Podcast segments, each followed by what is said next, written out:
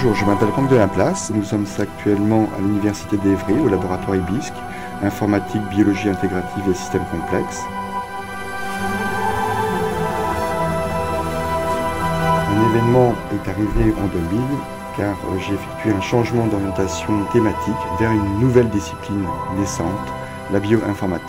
Professeur depuis 2005, je m'intéresse à présent à de nouveaux domaines de la biologie synthétique, science émergente dont l'objet est de développer une ingénierie de conception des fonctions biologiques de synthèse. Et dans ce cadre, je vous parlerai plus particulièrement du projet symbiotique visant à concevoir des langages de programmation pour programmer les organismes vivants. L'objectif de, symbiotique, c'est de, de, concevoir une tour de langage, c'est-à-dire comportant différents langages, chaque langage adressant un niveau de complexité du vivant différent. Ces langages, dans la chaîne euh, de production d'une idée d'un génome vers euh, le génome réalisé, se situent en amont d'un synthétiseur qui euh, correspond, pour être schématique, à une sorte d'imprimante ADN. Et donc l'idée, c'est de faire la genèse d'un texte qui, au final, correspond à un texte décrit dans un ensemble de lettres ATGC. Et cet ensemble de lettres correspond à des commandes qui seraient les commandes du synthétiseur. La manipulation génétique, il y a, y a deux méthodes. On va dire, il y a la méthode manuelle, qui existe depuis les années 70, c'est-à-dire qu'on coupe des chaînes et on les recolle là-dessus. Mais maintenant, en fait, il y a, euh, on peut estimer que ça devient crédible depuis la fin des années 90, des années 2000, c'est-à-dire qu'on a des synthétiseurs ADN, c'est-à-dire des machines qui ont le même rôle que les imprimantes, c'est-à-dire qu'on rentre un texte qui est un texte, euh, je veux dire, décrivant le code du gène, c'est-à-dire formé de l'alphabet de quatre lettres. Ce texte-là est interprété par euh, cette imprimante qui combine les quatre bases pour sortir, on va dire, de l'ADN. Et une fois l'ADN sorti, et puis, et puis on va dire traité ensuite, injecté dans une bactérie, elle se comporte, euh, on va dire, entre guillemets, comme un gène naturel.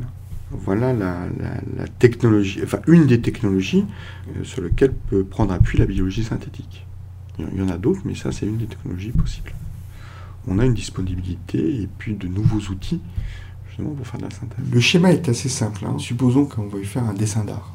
Donc on va le programmer, mais pas euh, dessiner à l'écran puis imprimer, mais décrire et programmer et puis ensuite imprimer. Euh, qu'est-ce qu'on ferait? On décrirait les actions de construction de ce dessin, puis une fois que ces actions de construction seront, définies, on les traduit en actions pour une imprimante, et cette action de, cette action de imprimante, elle, va réaliser physiquement ce dessin. Donc euh, si on met ça dans, une chaîne de synthèse, c'est qu'on va décrire un programme décrivant une fonction biologique. Une fois qu'elle est décrite, on va la traduire en séquence d'ADN, c'est ensuite d'ATGC, ou en sélection de composants euh, plutôt qui sont eux-mêmes décrits dans cette séquence-là. Cette séquence-là donne le texte terminal pour pouvoir être transmis au synthétiseur. Et le synthétiseur, lui, va synthétiser la, la, macromolécule euh, d'ADN.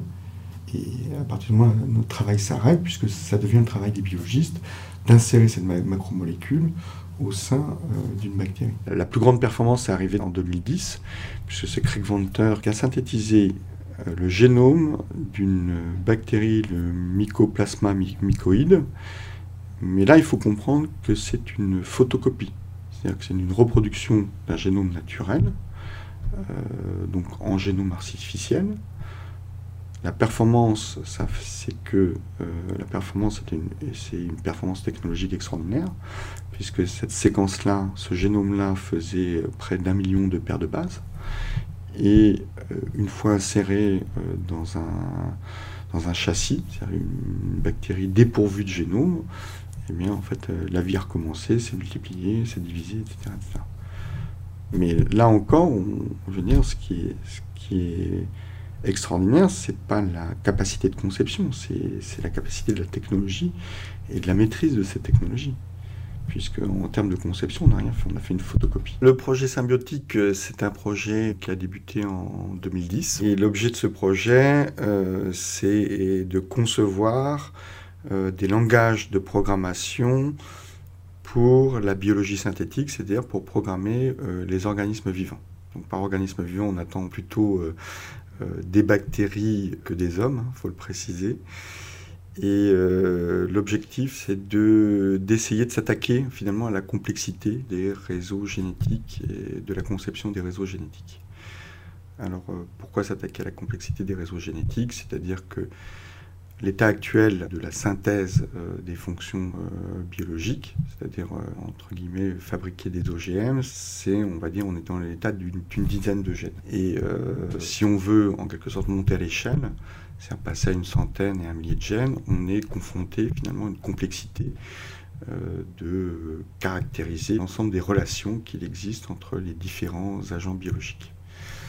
Et en informatique, très bizarrement, bah, on est assez. Euh, en fait, c'est notre pain quotidien, je dirais. Un ordinateur, euh, finalement, si on le regarde à, son, état initial, euh, c'est une carte mère qui, dans laquelle passe finalement des informations, qui a différentes variations électriques au sein des transistors, des choses comme ça, etc. Et à, cette échelle-là, euh, finalement, euh, si on reprenait euh, l'idée de la biologie synthétique, on serait parfaitement incapable, en quelque sorte, de programmer un ordinateur. Donc ce qui est fait, finalement, c'est une forme de structuration de l'information et on essaie d'abstraire de plus en plus. Et le principe d'une abstraction, c'est de rassembler, en quelque sorte, en peu de mots, un grand nombre d'actions. Comme finalement c'est notre pain quotidien en informatique, eh bien on euh, se dit qu'on peut l'appliquer euh, finalement à la biologie synthétique. Et euh, pour l'appliquer à la biologie synthétique, donc, ça passe en quelque sorte par la conception de, de langages de programmation qui sont les éléments en fait qui sont les éléments syntaxiques support en quelque sorte de cette abstraction. L'idée de la chaîne est, très simple, hein, je veux dire c'est tout en haut on va décrire des formes, ces formes vont être traduites en actions d'une population de cellules au sein de cette cellule, une fois qu'on a cette action d'une cellule, eh bien on, va la, traduire finalement en, action moléculaire, on, pourrait dire, c'est en système de régulation euh, génétique. Une fois qu'on a cette, chose-là, eh bien on va euh, sélectionner euh, les gènes, donc on va sélectionner leur, leur, leur séquence, on va les assembler, euh, on va ajouter euh, quelques éléments supplémentaires, euh, mais qui ne sont pas des éléments du, programme, afin de garantir finalement qu'ils soient fonctionnels, notamment si on parle de petits génomes qu'on appelle des plasmides qu'on insère dans les bactéries, il faut pouvoir les reboucler, etc., Voilà, et puis une fois qu'on a cette description de cette séquence, dans le schéma, on l'envoie au synthétiseur.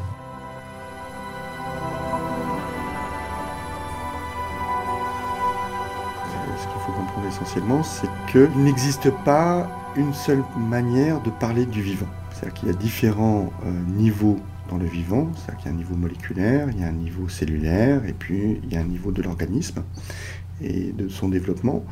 Et euh, face à ces niveaux euh, de complexité du vivant ou d'intégration du vivant, eh bien, il existe, de, même, on va dire en biologie, on en parle différemment.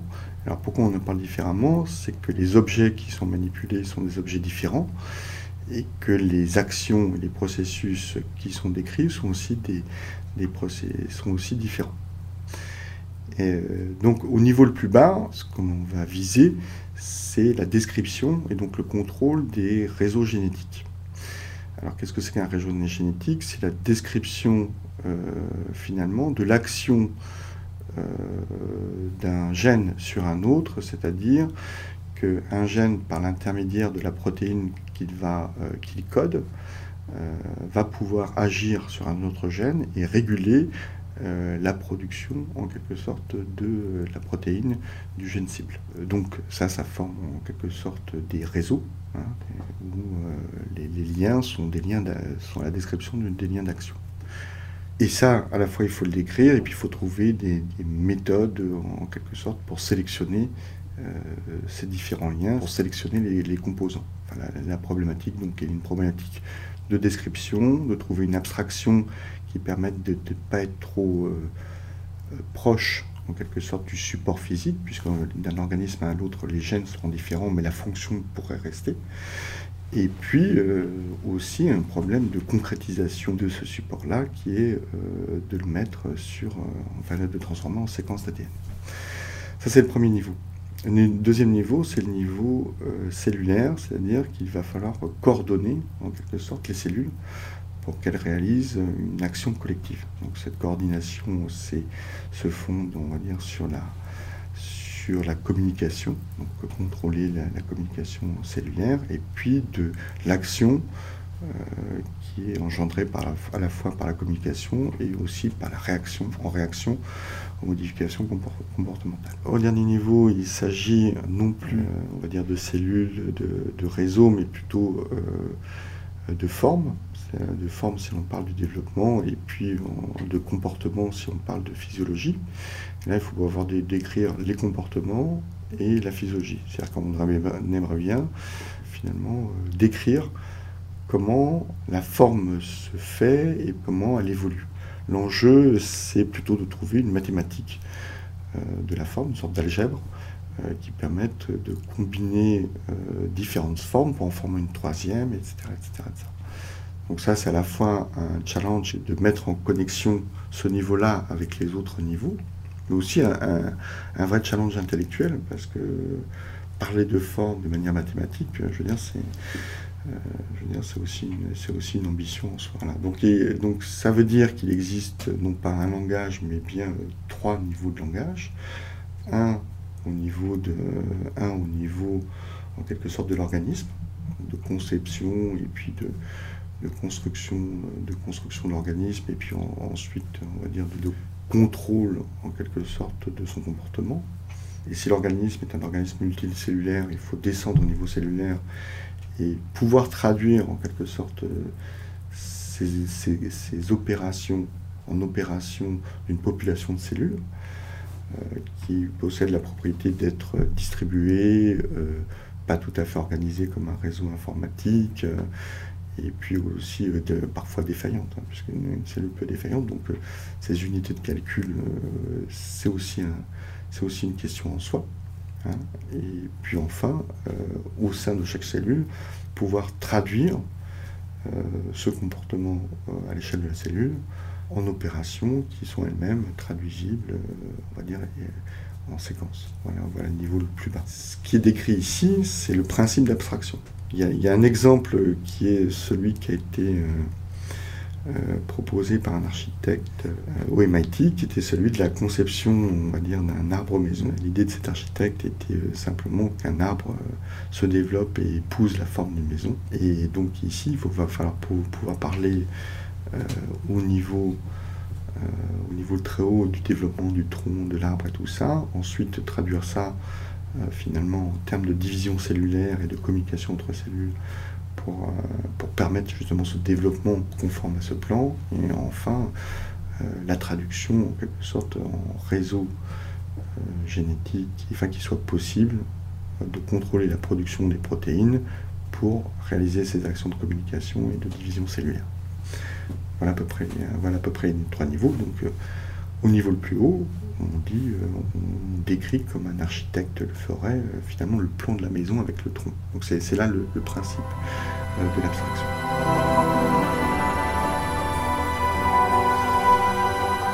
Alors comment on travaille? Bah, D'abord, on, travaille pour l'instant pas en interaction étroite avec la conception biologique, puisque c'est essentiellement pour l'instant d'essayer de mettre en forme des idées. Donc bah, on travaille de manière parallèle sur ces trois niveaux-là. Il y a une équipe et il y a un ensemble d'intervenants euh, qui s'occupent du niveau de la forme, il y a un ensemble d'intervenants qui s'occupent euh, finalement du niveau de la programmation cellulaire euh, d'une population cellulaire, et puis il y a une équipe qui s'occupe finalement du langage de description en quelque sorte des réseaux biologiques en essayant de fournir toutefois une abstraction. Et euh, donc moi je m'occupe plutôt justement du niveau bas, c'est-à-dire du langage des réseaux. Et euh, l'une des grandes problématiques euh, au, départ, ce qu'il faut, qu'il faut comprendre, c'est de transférer une problématique biologique en, problématique informatique. Et que ce transfert acquiert en quelque sorte les, concepts nécessaires et essentiels déjà pour comprendre et pour s'attaquer au problème dans le monde de l'informatique. donc là, la caractéristique qui a été retenue pour, la, pour cette conception, c'est de considérer finalement que une cellule, c'est un système ouvert, c'est-à-dire c'est un système qui interagit avec son environnement, plus est lorsqu'on fait une fonction de, une fonction, de synthèse, c'est-à-dire une voie euh, dans, ce réseau génétique, elle va interagir avec les autres voies préexistantes, puisque c'est l'insertion de cette voie-là. Et euh, le fait, entre, guillemets, de, décrire mathématiquement cette euh, possibilité-là, au travers d'un langage, et donner sens à cela au travers d'un langage, c'est-à-dire que lorsqu'on écrit quelque chose, eh bien, on a le concept d'ouverture, c'est déjà un challenge en soi. Donc c'est la première étape. La première étape, on, pense avoir trouvé une piste là-dessus, qu'une piste technique et compliquée. Et ensuite, euh, évidemment, il y, a, aussi toutes les phases d'intégration, d'interaction entre ces, différents niveaux-là. Mais on va dire c'est pour la fin. Et ce qu'il faut préciser aussi, c'est que ces niveaux-là sont relativement découplés très, très bizarrement. C'est-à-dire que le couplage peut arriver à la fin. Pourquoi? Parce que les questions posées euh, au sommet, c'est-à-dire, euh, entre, entre, guillemets, pour euh, décrire un langage de développement, un langage spatial de, de développement des formes, est une problématique en soi. Et qui a, par contre, qui a le même procédé, c'est-à-dire essayer de capturer, de mathématiser finalement des notions pertinentes sur le développement des formes. C'est-à-dire qu'il y, a un procédé relativement universel entre les, trois niveaux. Et, ça, c'est difficile. Croyez-moi, c'est difficile en soi. Au niveau le plus bas, ce qu'on a, qu'on a défini actuellement, c'est ce qu'on a décrit un langage qui s'appelle euh, GUBS, euh, Genomic Unified Behavior Specification. Et euh, la première chose que, que l'on fait lorsqu'on décrit un langage, c'est que l'on va définir ce qu'on appelle sa sémantique. Sa sémantique, c'est la version mathématique euh, d'interprétation du calcul. Lorsqu'on écrit un programme, il faut savoir l'interpréter.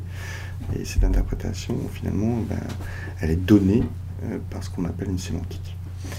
Alors la, caractéristique de ce langage, c'est que ce n'est pas euh, un langage de type PHP, Java et autres, c'est qu'il c'est un langage de règles. C'est-à-dire que l'on va décrire un ensemble de règles auxquelles le réseau doit se conformer. Et euh, à partir de cet ensemble de règles, qui sont euh, des règles de causalité, eh bien, on va essayer de trouver les composants euh, dont le comportement est le plus proche et se conforme à ces règles de, causalité. Donc on imagine qu'un programme est un ensemble de règles causales, pour, simplifier, qui décrivent l'action en quelque sorte d'un gène sur un autre. Donc on va chercher des composants dans une base de données où euh, ces règles causales peuvent euh, s'instancier, c'est-à-dire, euh, correspondre. Et la compilation, c'est-à-dire la, transformation en quelque sorte de ce programme-là en une séquence génétique passe d'abord par la sélection des composants. Et cette sélection des composants, finalement, nécessite une sorte de tuilage des composants, des tuilages de ces composants sur le programme, une forme de tuilage comportemental, puisqu'on essaie de trouver le comportement euh, dans les composants qui, est le plus proche euh, du comportement qu'on veut décrire de la fonction. voilà l'approche qu'on est en train de, suivre euh, actuellement. comme mérite, c'est qu'on peut décrire le comportement des composants dans le même langage que on décrit le programme euh, décrivant la fonction synthétisée. Et euh, cette approche, euh, c'est une approche, si on est un peu technique, qui, est une approche qui ressemble à, la preuve automatique de théorème, enfin la preuve assistée par ordinateur, où l'ensemble des composants décrit finalement les actions et le programme à synthétiser, c'est le programme décrivant la fonction qu'on doit générer, un théorème. Donc l'enjeu, c'est de prouver que l'on arrive à synthétiser ce programme par les composants.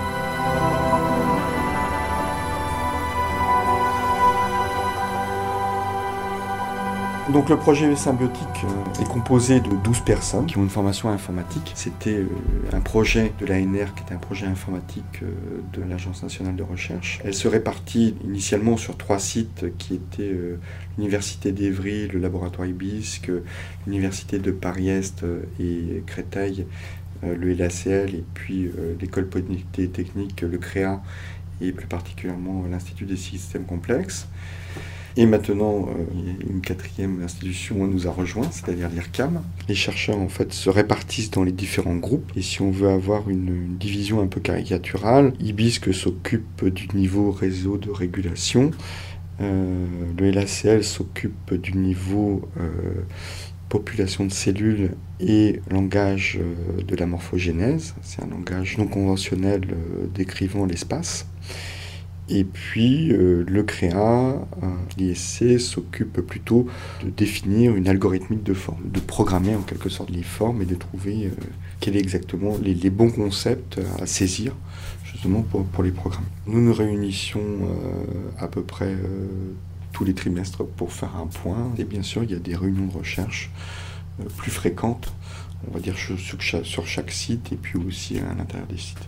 Voilà à peu près comment fonctionne le projet. Alors la genèse de ce projet, je crois qu'il faut le reconnaître, c'est euh, la genèse de trois personnes qui sont euh, Jean-Louis Vito, euh, Antoine Spicher et Olivier Michel, qui ont trouvé ce projet dans une voiture, partant plus vieux, en revenant d'un congrès. Et donc l'idée, c'était, la question était, qui était posée, c'est peut-on programmer des unités défaillantes aux pannes, distribuées, euh, se coordonnant pas, on va dire, d'une manière aussi rigide que dans les réseaux. Et euh, voilà, donc, ce projet a fait, euh, sa route sur la route en quelque sorte. Et la, cible naturelle à ce moment-là de, cet objet abstrait, c'était naturellement les, organismes vivants. Je précise encore les organismes vivants, c'est plutôt les bactéries. Nous, on, crée des outils, on, définit des principes, on veille surtout en biologie synthétique que la progression de la, je veux dire, de, la technologie de langage soit bien euh, couplée avec des méthodes, euh, je veux dire, minimisant le risque. Hein. ça, ça euh, personnellement, j'y tiens. Ça ne veut pas dire qu'on l'élimine, mais au moins, en termes de conception, on essaie de, coupler ces méthodes-là.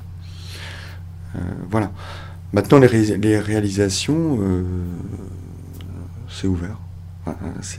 C'est la même question qu'on pourrait poser à quelqu'un qui conçoit un langage informatique, mais quels sont les logiciels euh, de dans 10 ans qui existent? Je ne pense pas qu'on aurait pensé euh, que Facebook existait, je ne pense pas qu'on aurait pensé, euh, je veux dire, que les navigateurs, quoi que si les navigateurs Internet existeraient, etc., Ce que je peux définir, c'est que si les choses se font, nous on espère qu'elles se font justement grâce à nos langages. Euh, plus simplement, avec moins de bugs et puis avec, euh, et avec plus de sécurité, parce qu'on aura mis des méthodes permettant de vérifier ces différents éléments-là. Il y a deux niveaux de pilote, c'est-à-dire qu'il y a enfin, deux, réalisations possibles. Ce qu'on a fait actuellement, et ce, ce qui se fait, euh, on va dire, par toutes les personnes qui, qui, ont le même projet, on va dire, dans le monde, c'est de prendre des réseaux déjà synthétisés, déjà fonctionnels, et de voir, un, si on peut les décrire d'une manière beaucoup plus concise, et ça, euh, par le langage GUBS, effectivement, il euh, n'y a, pas photo. C'est-à-dire qu'un réseau de digènes se décrit en deux instructions. Et ça, c'est la première chose. Et la deuxième chose, c'est est-ce qu'on est capable d'imaginer une compilation convergent vers ce réseau-là? Euh, ça, ça a été fait, on va dire, par nous. Ça a été aussi fait aussi au MIT par Jack Bill. Et c'est le, principe, le principe euh, est celui-là.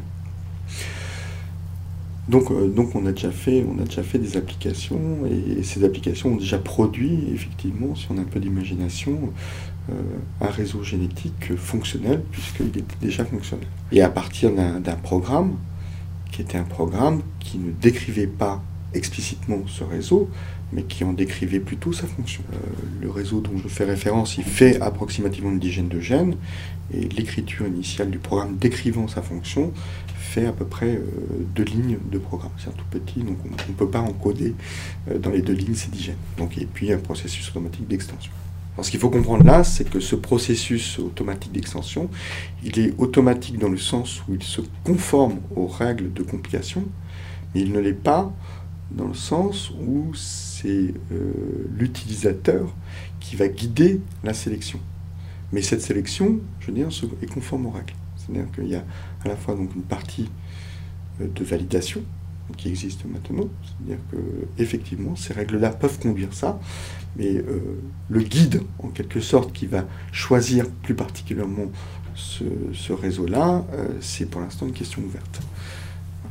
Donc quand, on, aura été bien entraîné là-dessus, peut-être qu'on passera euh, sur une véritable expérience biologique là-dessus. voilà.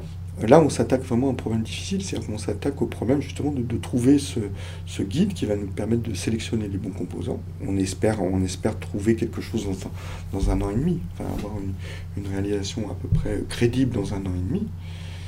Et là, on pourra, à partir de ce moment-là, on pourra éventuellement envisager effectivement une chaîne complète passant euh, du programme jusqu'au, euh, jusqu'à l'implantation dans une bactérie. Mais euh, pour l'instant, on cherche justement dans cette partie de compilateur ce fameux guide qui sélectionne les bons composants pour avoir un réseau fonctionnel.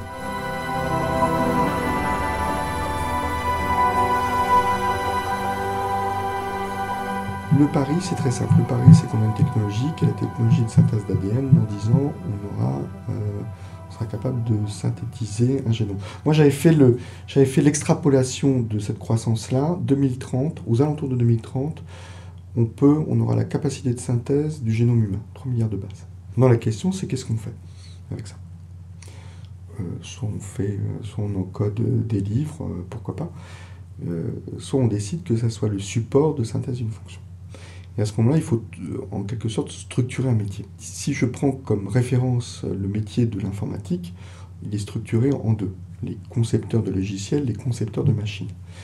Et cette structuration euh, peut très bien fonctionner. C'est-à-dire qu'effectivement, si on n'a pas en quelque sorte les, unités composants de base euh, suffisamment fiables, etc., etc., effectivement, ça, ça viendra en échec. Mais une fois que les gens ont des composants de base, et si on parie sur, ces, sur, sur le fait que des biologistes, des biochimistes arrivent à identifier ces composants de base, à les caractériser proprement et, je veux dire, à permettre l'assemblage, qu'est-ce qu'on fait avec?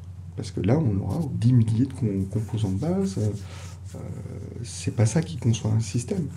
si on a 10 000 composants électroniques, on ne fait pas un système.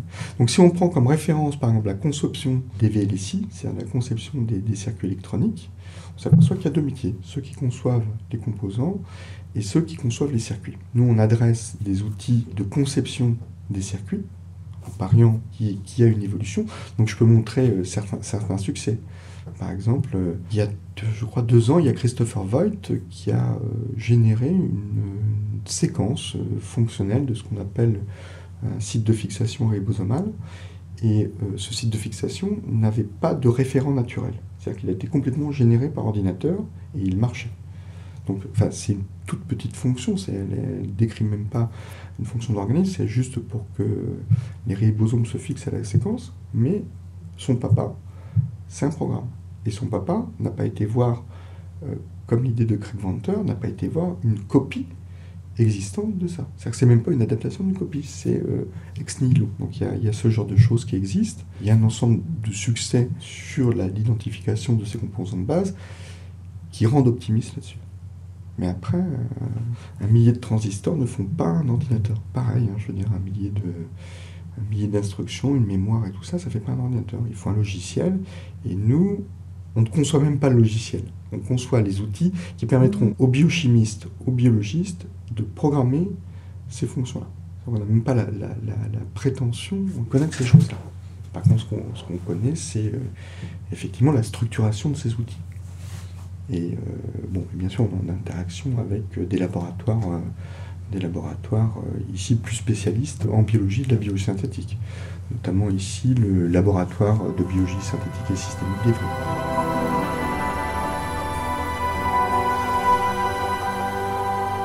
Voilà un peu la motivation essentielle, enfin l'une des motivations essentielles du projet symbiotique. L'autre motivation étant la recherche de nouveaux médiums de calcul. Aussi en tant qu'informaticien, L'un des éléments importants, finalement, c'est euh, de, déterminer euh, sur quoi on va calculer, enfin, ce, quels sont les supports de calcul, existe-t-il des nouveaux supports de calcul? Donc il y a euh, d'un côté les ordinateurs quantiques, et de l'autre côté, on peut se poser la question sur les ordinateurs biologiques.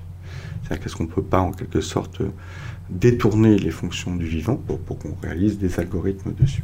La recherche de nouveaux médiums de calcul. il faut comprendre que les informaticiens sont passionnés par le calcul et euh, dans ce cadre, ils sont toujours à la, quête, en quelque sorte, à la fois de nouvelles manières de, calculer et aussi de nouveaux supports pour le calcul. Et l'un d'entre eux est euh, le calcul biologique. Et euh, l'exemple le plus caractéristique, ça a été l'exemple d'Adelman qui a encodé un problème difficile, c'est-à-dire qu'on a un problème d'optimisation qu'on appelle des problèmes B complets dans une molécule, une protéine, et le repliement de cette protéine, l'action physique de ce repliement donnait une solution à ce problème.